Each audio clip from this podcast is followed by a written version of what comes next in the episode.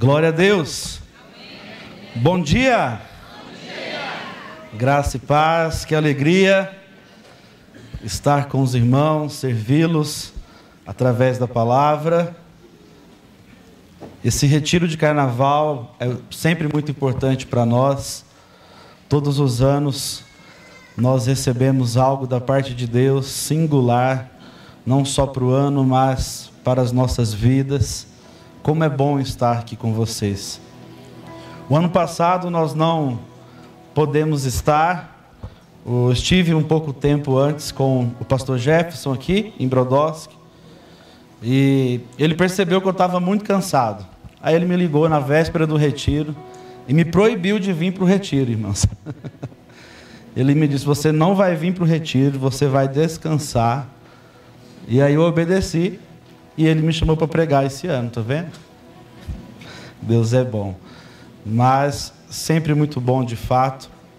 Uma honra estar com vocês, estar também aqui com irmãos tão preciosos, que estivemos recente lá também em Vitória, eles também já são de casa, nós temos tido o privilégio de caminhar com eles. O pastor Jairo, na minha humilde opinião, é o maior teólogo do Brasil na atualidade. Não é isso, pastor? Ah lá, ele é muito modesto, irmãos. Não só por uma teologia, por um conhecimento, mas por quem ele é, pelo fruto, um dos homens mais parecidos com Jesus que eu conheço. E amanhã e terça-feira nós teremos o privilégio de ouvi-lo. Eu quero falar com os irmãos sobre a recompensa dos servos. E para isso eu quero ler um texto com vocês, Mateus 19, a partir do verso 27. Eu vou usar a versão King James, se os irmãos puder colocar a mesma.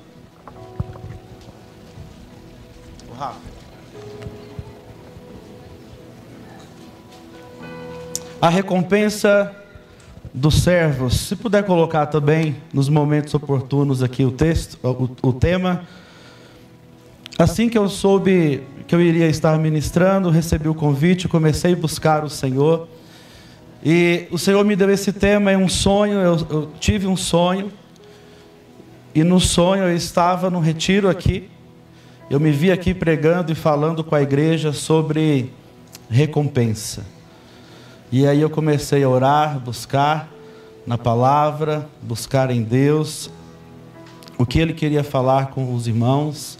Nesta manhã, é claro, ele já falou comigo.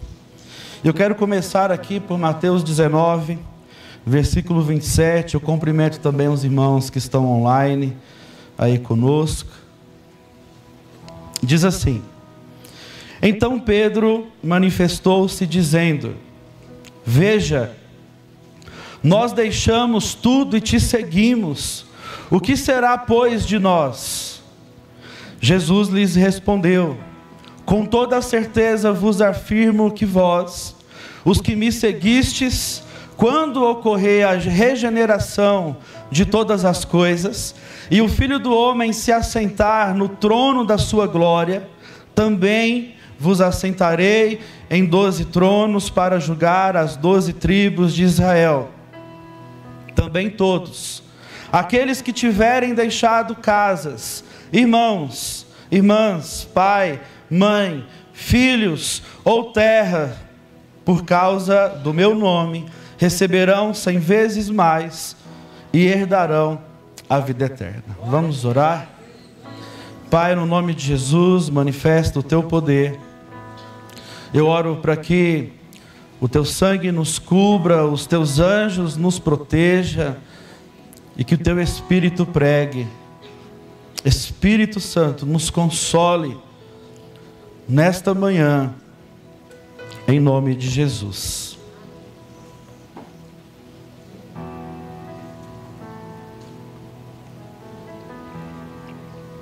Pedro, como sempre, ele coloca o mico no ombro e chega a Jesus fazendo uma pergunta, muitas vezes é, confrontando, mas eu amo isso porque Muitas vezes essas são as nossas perguntas.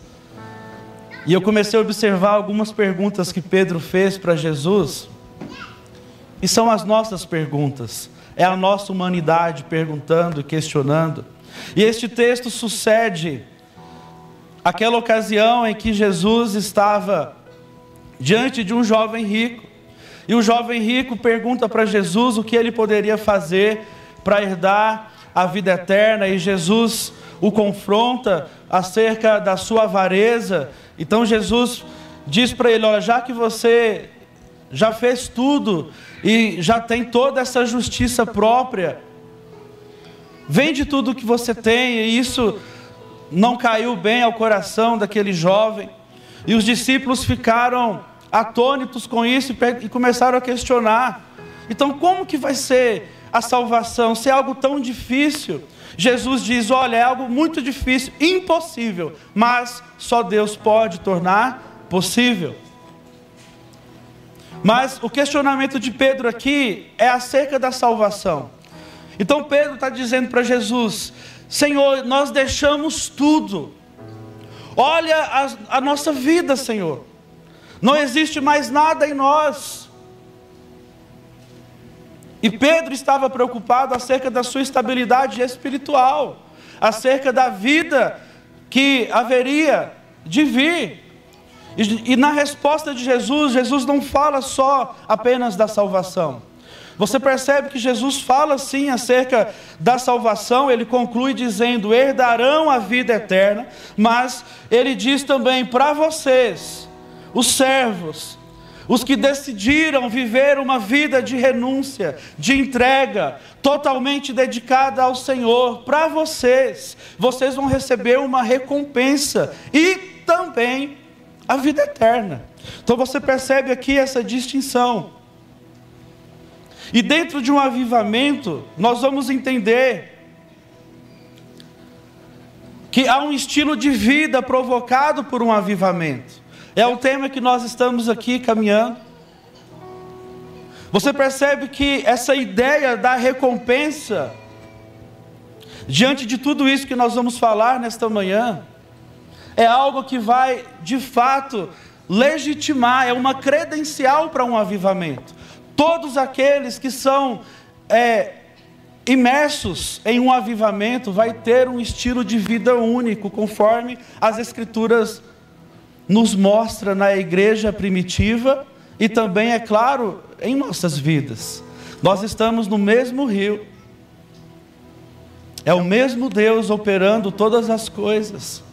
O avivamento é Deus atuando na igreja, no salvo, e fazendo com que ele cada dia mais se torne um servo, tenha, tendo a sua vida totalmente entregue a Deus. E o avivamento também, quando ele é genuíno em nossas vidas, vai gerar uma recompensa eterna. O avivamento vai garantir a nós recompensas que só o Senhor é capaz de nos dar. Nós sabemos que um avivamento hoje tem se falado muito sobre isso. Em um avivamento ele é marcado por orações, por jejuns, por práticas de boas obras. Todo avivamento é marcado por salvação, e a salvação vem por meio de uma igreja que se dispôs a trabalhar, como a pastora Janete disse aqui no começo. E em Mateus 6, o texto que quando Jesus estava, estava com esses discípulos e Pedro estava lá. E Jesus fala acerca desta maneira de nos relacionar com o próximo e com Deus. Eu não vou ler aqui para ganharmos tempo, vocês acredito que conhecem esse texto.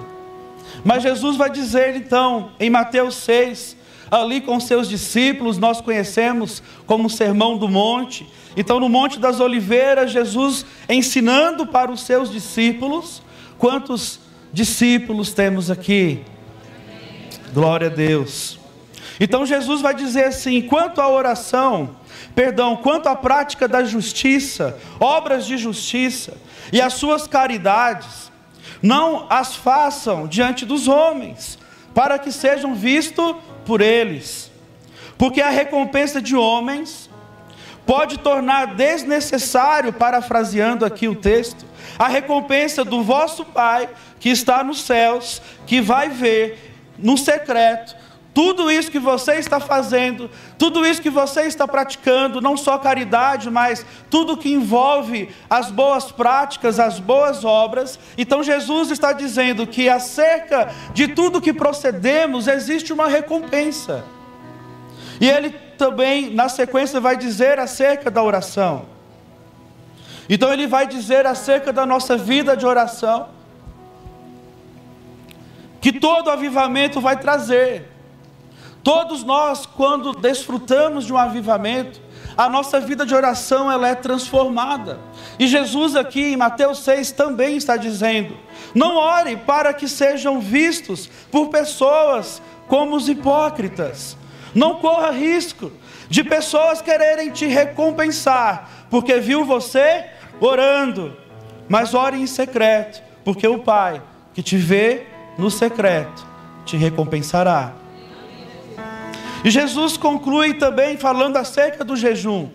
E ele vai dizer: ao jejuar, quando jejuar, não demonstre, unge tua cabeça, lava o teu rosto, privilegia o secreto para com Deus, porque o Pai que te vê em secreto te recompensará. Então você percebe que Deus faz questão de nos marcar com uma convicção bíblica que há uma recompensa. O nosso relacionamento horizontal para com o próximo é recompensado por Deus. Mas a nossa vida de consagração, a nossa vida de entrega, de renúncia, o preço que nós pagamos por ter uma vida consagrada ao Senhor, também vai nos dar algumas recompensas. Mas o que muitas vezes compromete a interpretação dos textos por nós é a ênfase errada que nós damos. Eu comecei a observar a ênfase desse texto, e muitas vezes não é a ênfase que precisa ser dada. Então nós vemos muitas aplicações enfatizando o fato: olha, não, ninguém precisa saber o que você faz. Você precisa anonimizar o que você faz, as suas obras. Ninguém precisa ver o quanto você ora. Você tem que ter ações práticas, intencionais, para esconder a sua vida de oração. Ou nós entendemos esse texto dizendo, ou acreditando, que a ênfase aqui que Jesus está dando é que quando nós jejuamos tem que ser via de regra, um jejum oculto, que só Deus sabe do jejum que eu estou fazendo, mas não é isso. A ênfase desse texto é que tudo que nós fazemos tem um Deus, tem um Pai. Embora Ele está no céu, mas Ele está vendo tudo. E Ele vê, Ele deseja ver tanto, tanto as obras como o nosso estilo de vida, para que Ele possa nos recompensar. Este texto está trazendo para nós uma consciência do caráter bondoso de Deus. Nós servimos a um Deus que é bom e que nos recompensa.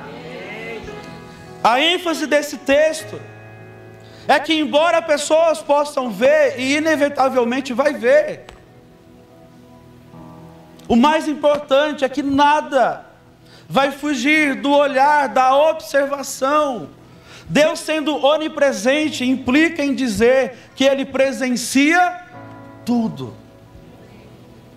E presenciando tudo, essa observação que Deus faz em nossas vidas, vai nos trazer uma convicção de que há uma recompensa. Você pode dizer isso para o seu irmão? Há uma recompensa para você.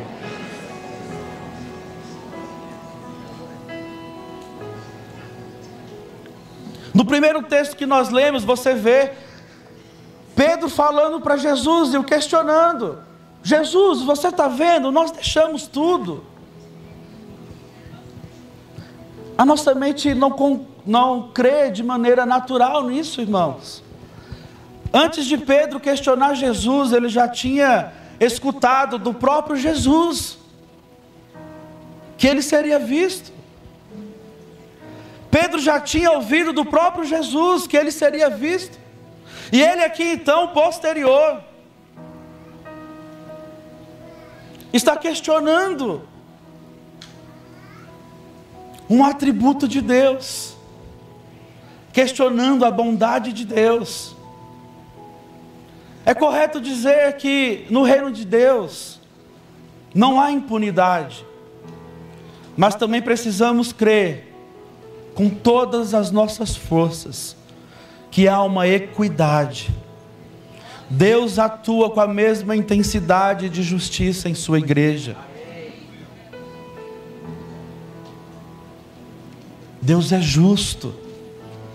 E Ele deseja nesta manhã trazer aos nossos corações o caráter da Sua bondade, da Sua justiça. Mas Pedro revela para Jesus o estilo de vida que ele decidiu ter. E todo avivamento vai trazer esse mesmo estilo de vida para nós. Se a nossa vida não ter simetria com o estilo de vida daqueles 120 que estiveram em Pentecostes, nós vamos estar gerando em nós uma expectativa errada. Porque em Pentecostes houve, acima de tudo, uma recíproca de Deus acerca de um estilo de vida. Então, será que nós estamos dispostos a buscar em Deus o que de fato faz sentido? Porque esta vida de entrega e de renúncia muitas vezes não entra em nós. Nós não conseguimos conceber e nós não cedemos a nossa carne, a nossa vontade. Então nós ficamos questionando: faz sentido tudo isso? Ou para que tudo isso? Não é bem assim. Isso é fanatismo ou isso é religiosidade. Então você percebe que o diabo ele tem distorcido esta verdade na igreja da recompensa que nós teremos. E como que ele faz isso? Ele não pode tocar no caráter de Deus. Ele não pode mudar quem Deus é. Então ele começa a influenciar a igreja, relativizando a sua bondade a sua justiça, mas também um estilo de vida. Então você vai perceber que muitas vezes na igreja tem essas afirmações. Isso é fanatismo. Ou isso é uma religiosidade. Isso vai nos roubar aquilo que tem de maior valor. A maneira mais objetiva que nós demonstramos essa dúvida que Pedro tinha é com a nossa própria vida. O nosso estilo de vida denota uma falta de convicção. Quando nós olhamos para as nossas vidas, nós temos que fazer uma pergunta e nos questionarmos: será que eu estou entendendo de onde virá a minha recompensa? Será que eu entendi a mensagem do Evangelho?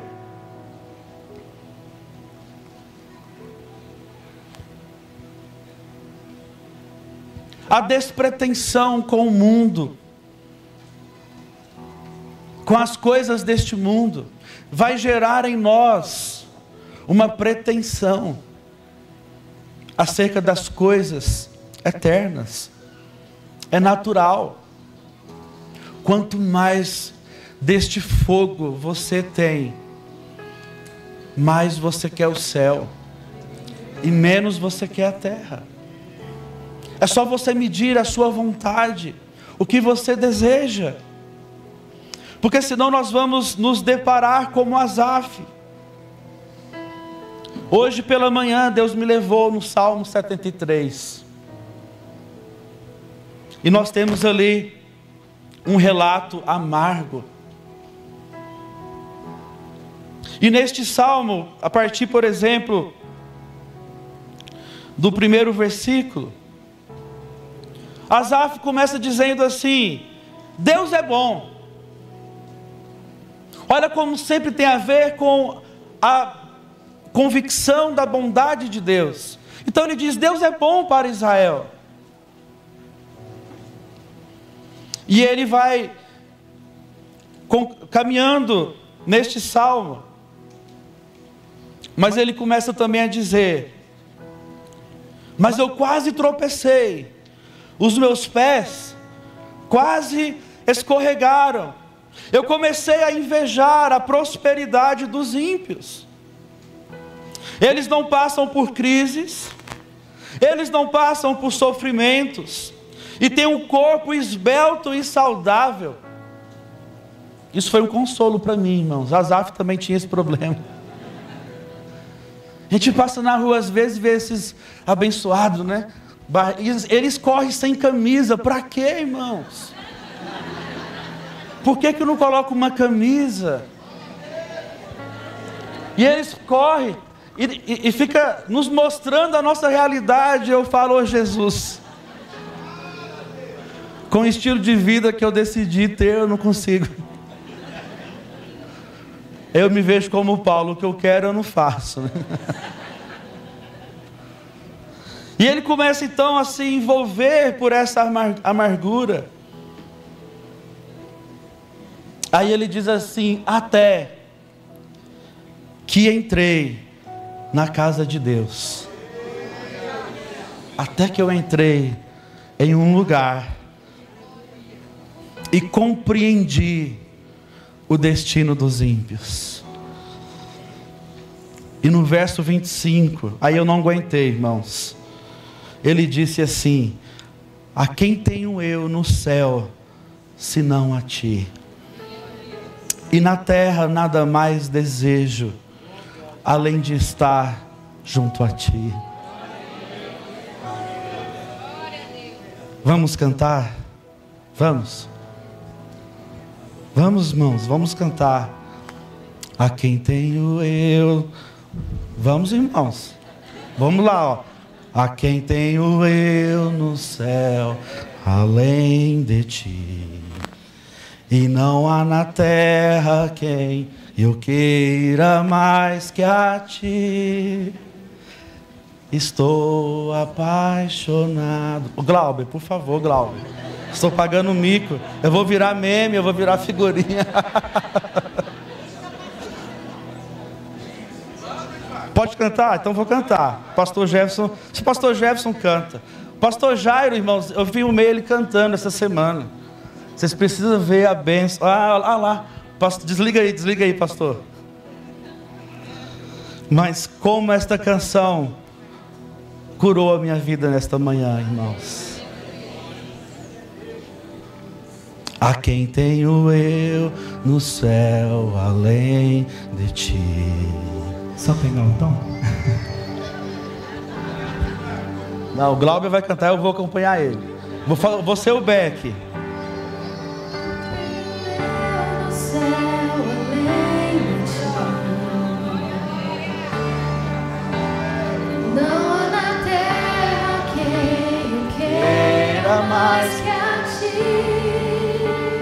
Declare isso.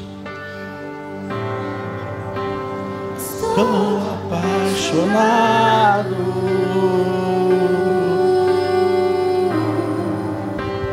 Desesperado de amor. Eu estou disposto a morrer por ti. Construirei no cume do monte um altar.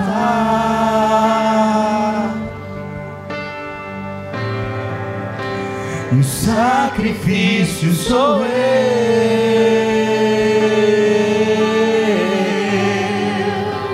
Um sacrifício sou eu. Vamos ficar em pé todos. Dos meus sonhos. Declare isso. Abro mão dos meus planos. Abro mão da minha vida por ti. Sim, Senhor. Abro mão dos prazeres e das minhas vontades.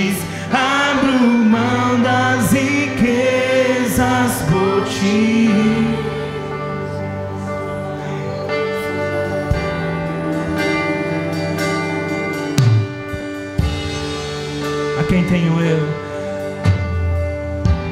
A quem tenho eu no céu, além de ti? E não há na terra quem eu queira mais que a ti. Estou apaixonado,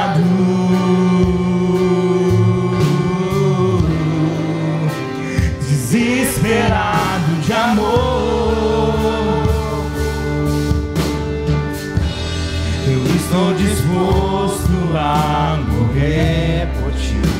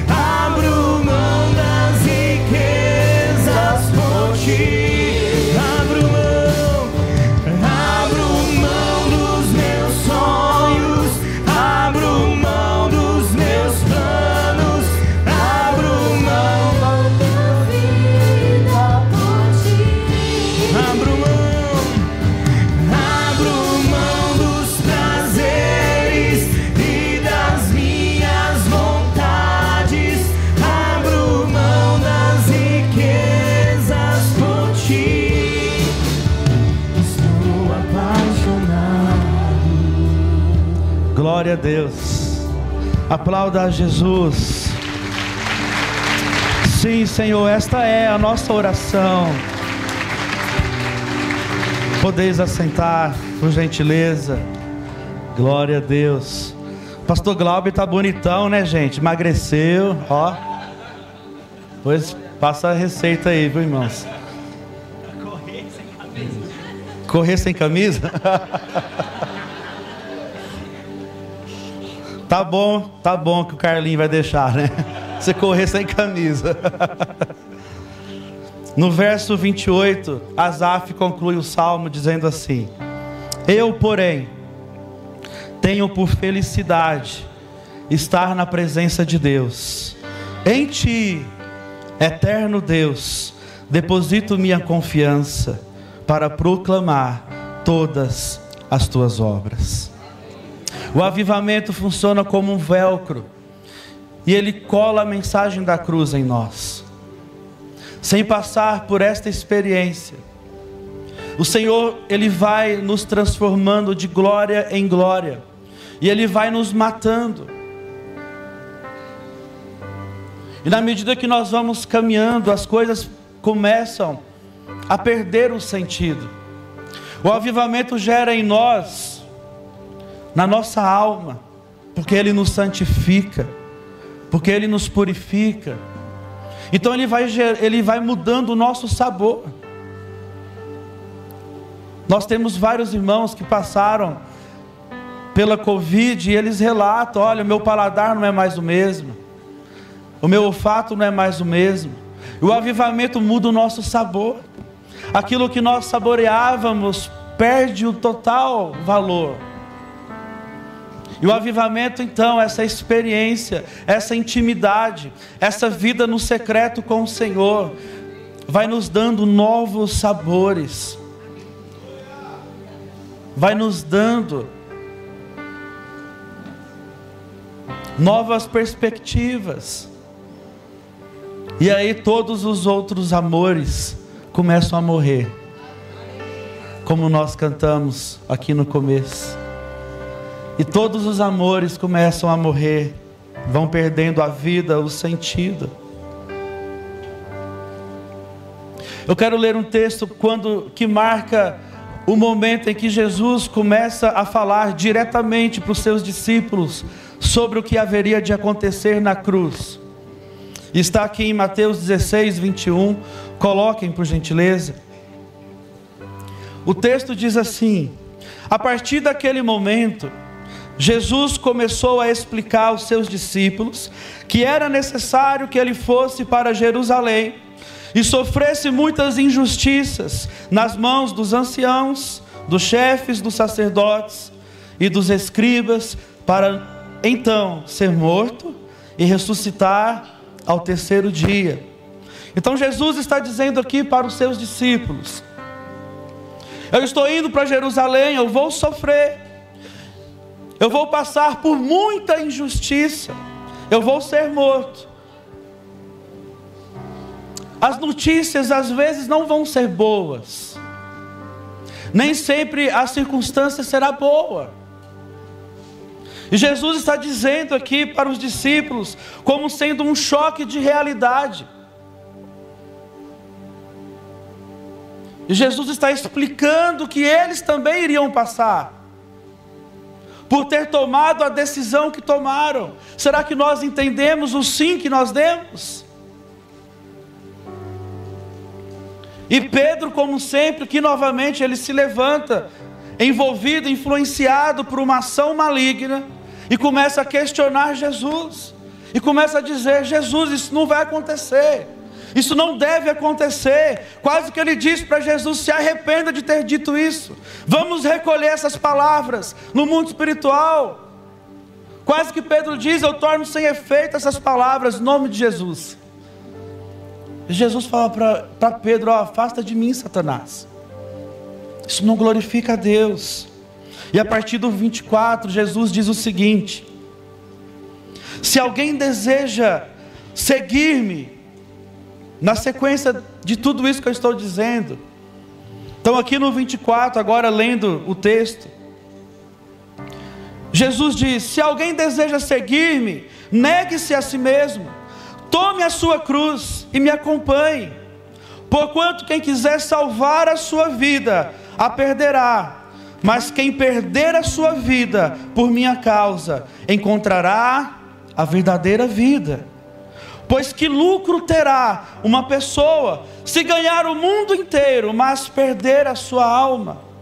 Ou o que poderá dar o ser, dar o ser humano em troca da sua alma?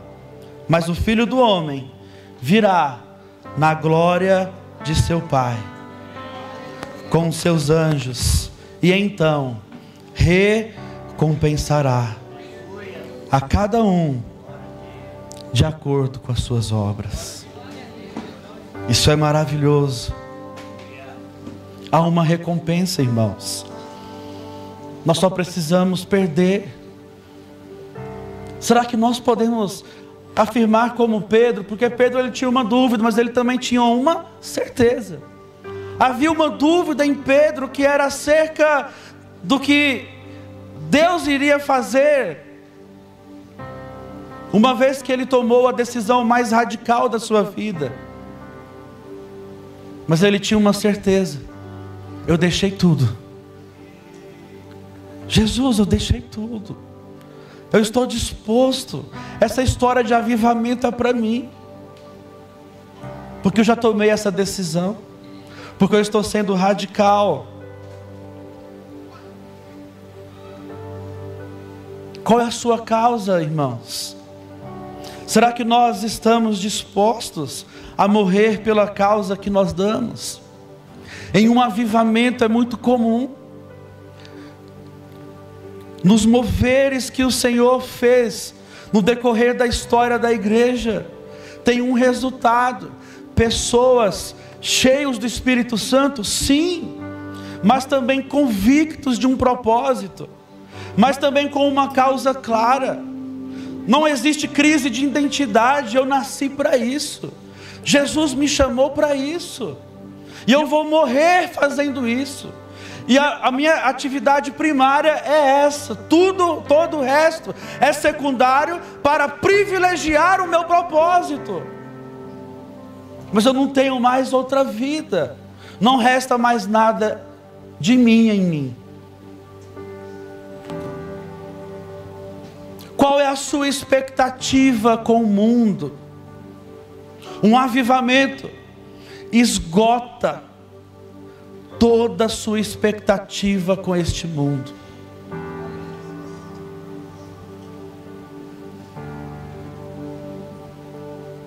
Em um avivamento, irmãos, o seu desejo é: volta logo, Senhor.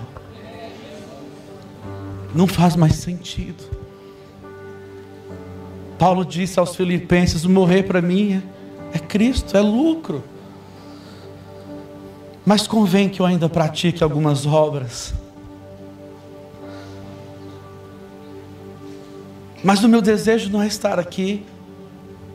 Em um avivamento nós temos um desespero,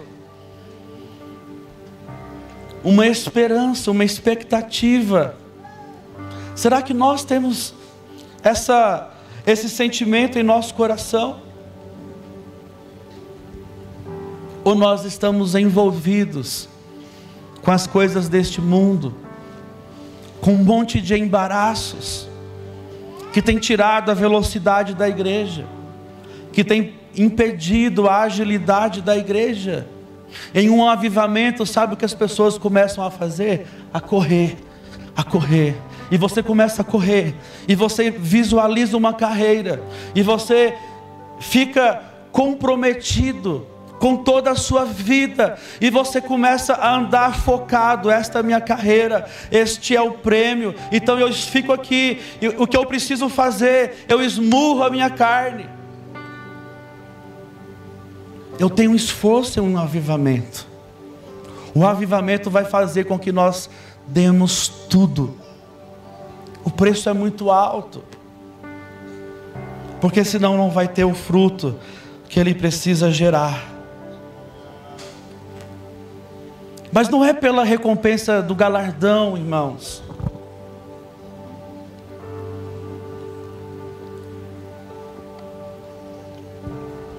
Eu conheço alguns homens de Deus e mulheres, e eu nunca vi esses homens e mulheres falando que eles têm lá na sua casa uma caderneta, um galardômetro. Ele começa, e eles vão anotando eu não faço isso. Nós não ficamos com uma ambição por galardão. Você já, já percebeu isso? Jesus não colocou esse sentimento em nós. Ninguém vive assim, olha, eu ganhei mais uma alma para Jesus. Então, ó, eu vou cobrar esse galardão aqui, eu vou anotar. Eu quero essa recompensa. Ninguém serve pela recompensa. Eu uso novamente Pedro. Quando Pedro decidiu apacentar as ovelhas de Jesus, não foi pelo galardão, foi porque ele amava Jesus. Esta paixão por Jesus. Você não deseja o galardão, você deseja o céu. Você deseja estar com Ele. Você deseja Ele. Jesus não negociou com Pedro ali os galardões. Então Jesus disse: Pedro, vamos negociar. Quanto que você quer por cabeça? Cada homem que você pescar. E Pedro, não, não, Senhor, está muito pouco esse galardão. Eu só vou se for por isso, mas você me volta quanto? Não tinha essa negociação de galardão. O que Jesus estava gerando em Pedro ali era um sentimento, uma convicção, um amor, uma disposição de se entregar, de se sacrificar. Então Jesus estava dizendo: Pedro, você está disposto a morrer por mim? Qual que é o nível do seu amor por mim? E desta forma, porque ele amava Jesus,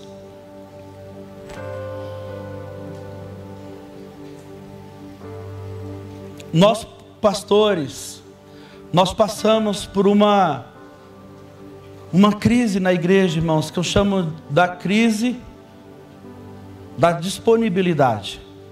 Por quê? Você conversa com muitos irmãos e eles querem, mas não podem. O diabo ele influencia a igreja deixando uma disposição, mas ele tira a disponibilidade. Eu até estou disposto a fazer, mas pastor, eu não posso. Pastor, não, não tenho, não estou disponível. Olha aqui minha agenda, pastor. E você vai viver do quê? Você tem que aceitar. Eu não posso controlar, eu não posso é, é, gerar a cruz nas pessoas. Em um avivamento, as pessoas começam a estar disponíveis.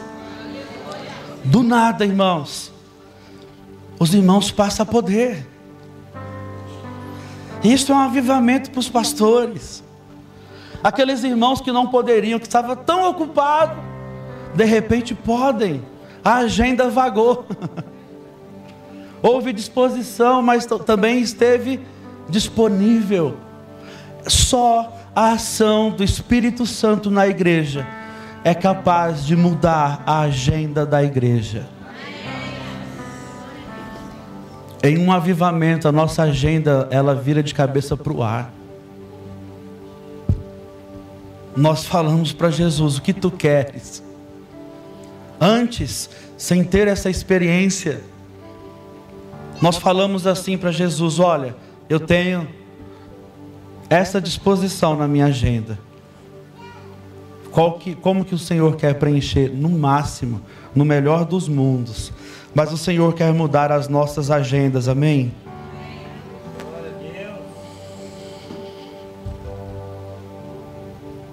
Quando você entende essa dinâmica e a verdade das recompensas bíblicas, você olha para as aflições deste mundo e você Quanto mais é afligido por isso, você tem uma convicção: isso vai passar. Isso vai passar. Você entende que você não precisa explicar tudo. E nós tem pessoas que chegam para nós contando situações terríveis, demonstrando sofrimento em tantas áreas. E nós, como pastores, olhamos para ela e falamos: e não temos o que falar. O que, que eu vou falar? A nossa ação é dizer: olha, eu, eu posso orar por você. Senhor, console. Espírito Santo, console este irmão. É só o Espírito Santo. E aí ele vem, e ele começa a atuar nesta alma tão inquieta e nos consolar. Ele começa a gerar em nós um consolo dizendo: vai passar, isso vai passar. É só o primeiro céu e a primeira terra, mas vai passar. O próprio Deus viverá comigo. Estou parafraseando o texto de Apocalipse 21. O próprio Deus viverá comigo. E o Espírito Santo começa a atuar na sua igreja, consolando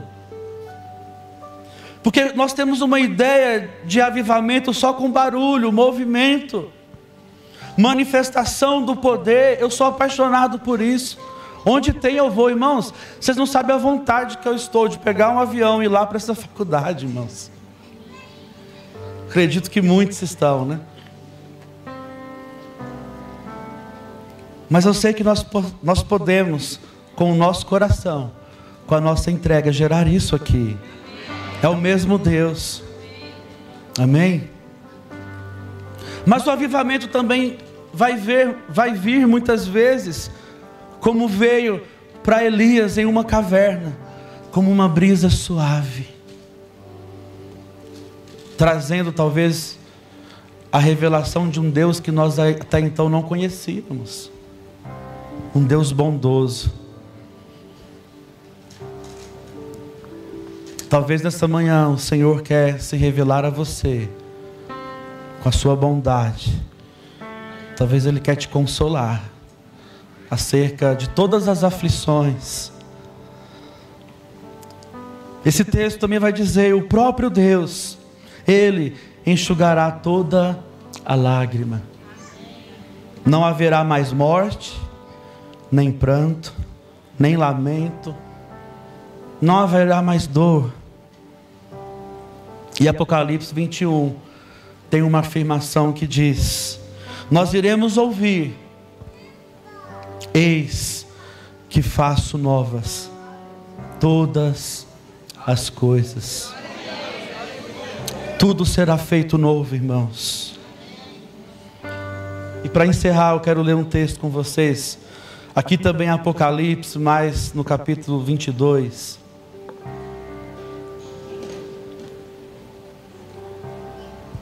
E 10, 22, 10. Como eu preciso me entregar mais para o Senhor. Nós cantamos que nós somos a lenha. Nós queremos o fogo de Deus, mas difícil é ser o combustível para Deus. Difícil é deixar, de fato, este fogo consumidor vir e nos queimar. Olha esse texto, irmãos.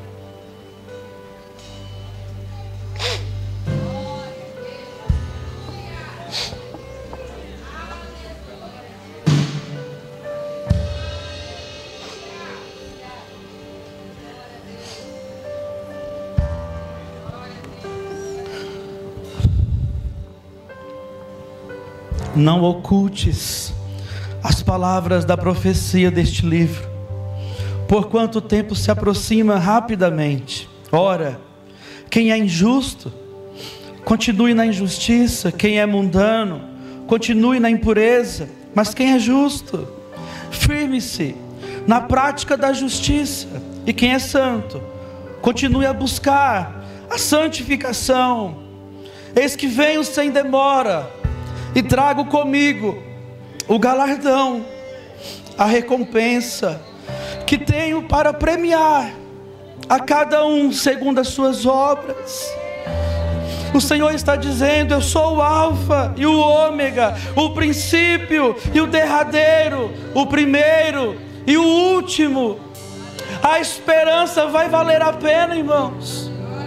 Vale a pena nos entregar completamente para Deus. Deus é bom, diga isso, irmãos, isso cura. Deus é bom. Respira fundo e diga isso. Deus é bom. É tempo de correr. O Senhor tem pressa para muitas coisas, e a falta desta convicção nos impede de pertencer, de participar daquilo que Deus deseja fazer e já está fazendo. Quantos querem? Quantos querem pertencer? Quantos querem fazer parte? Quantos querem dizer nesta manhã: Não faça sem mim, Senhor? Não faça sem mim. Quantos querem se levantar nesta manhã e declarar: Eis-me aqui. Há pouco tempo atrás, alguns meses, eu tive um sonho. E neste sonho, Deus começou a me mostrar também dois tipos de igreja. A pastora Janete falou algo a esse respeito também. E Deus me mostrava, nesse primeiro sonho, uma pessoa que estava em uma cama acordado, mas deitado. E esta pessoa estava mais afastada numa igreja, alheia de tudo o que estava acontecendo. Essa pessoa não estava dormindo, ela estava é, é, paralisada. Então ela estava assistindo o que Deus estava fazendo. E Deus me mostrou um outro tipo de igreja. E na sequência, eu vi um pastor. E esse pastor, ele estava como palhaço. E ele estava entretendo a igreja. Ele estava trazendo entretenimento, diversão, todos riam. E Deus me mostrou, existe essas duas realidades na igreja. Uns estão paralisados, outros estão distraídos. O avivamento gera em nós sobriedade. Em um avivamento nós passamos a ser sóbrios. Quantos querem estar sóbrios? Diante de tudo que Deus está fazendo.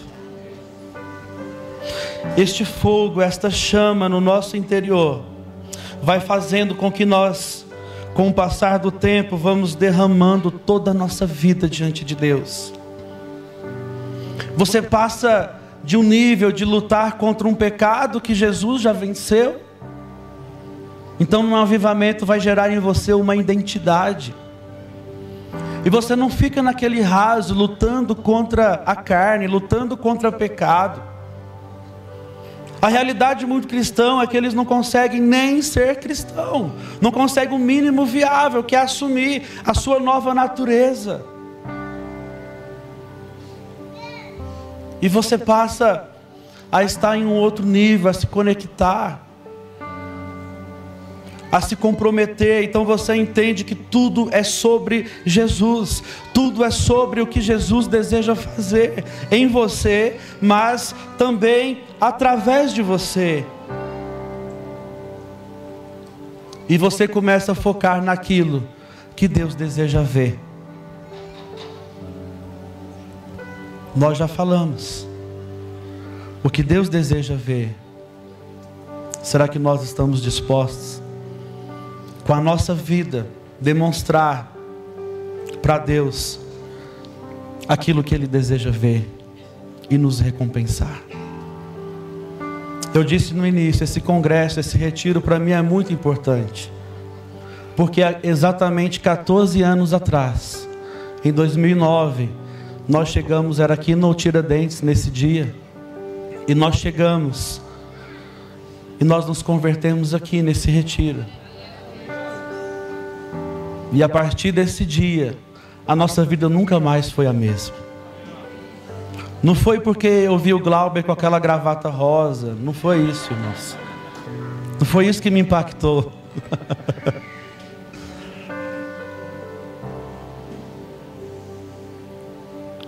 Mas quando nós começamos a experimentar, eu comecei a entender, há uma esperança.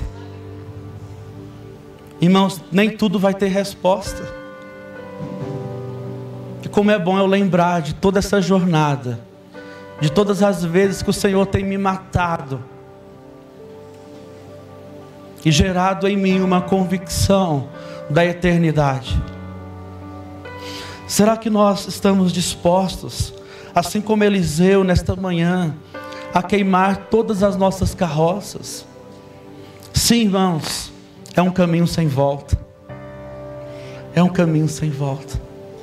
Quero convidar você a se colocar de pé comigo. Em nome de Jesus, nós vamos adorar ao Senhor, mas nós também queremos orar por você. E se você quer dar essa resposta para o Senhor nesta manhã, saia do seu lugar, vem aqui à frente. Nós queremos orar por você, nós queremos liberar não só um consolo do Espírito, mas nós também queremos liberar esta ativação profética. Talvez você veio aqui para Deus mudar a sua rota por completo e nunca mais você vai ter convicção do verdadeiro destino. Você não vai se prender mais com aquilo que é vão. Você não vai se apegar mais a nada que é perecível. Você vai ter uma capacidade de entender o que é valioso para Deus e o que não tem valor algum para Deus. Então quero pedir para os irmãos também me ajudar com as luzes, por gentileza. E se Deus falou algo com você nesta manhã, saia do seu lugar. Talvez junto com a sua família, como casal. Esta é a oração mais importante da nossa vida. Há uma recompensa, meus irmãos.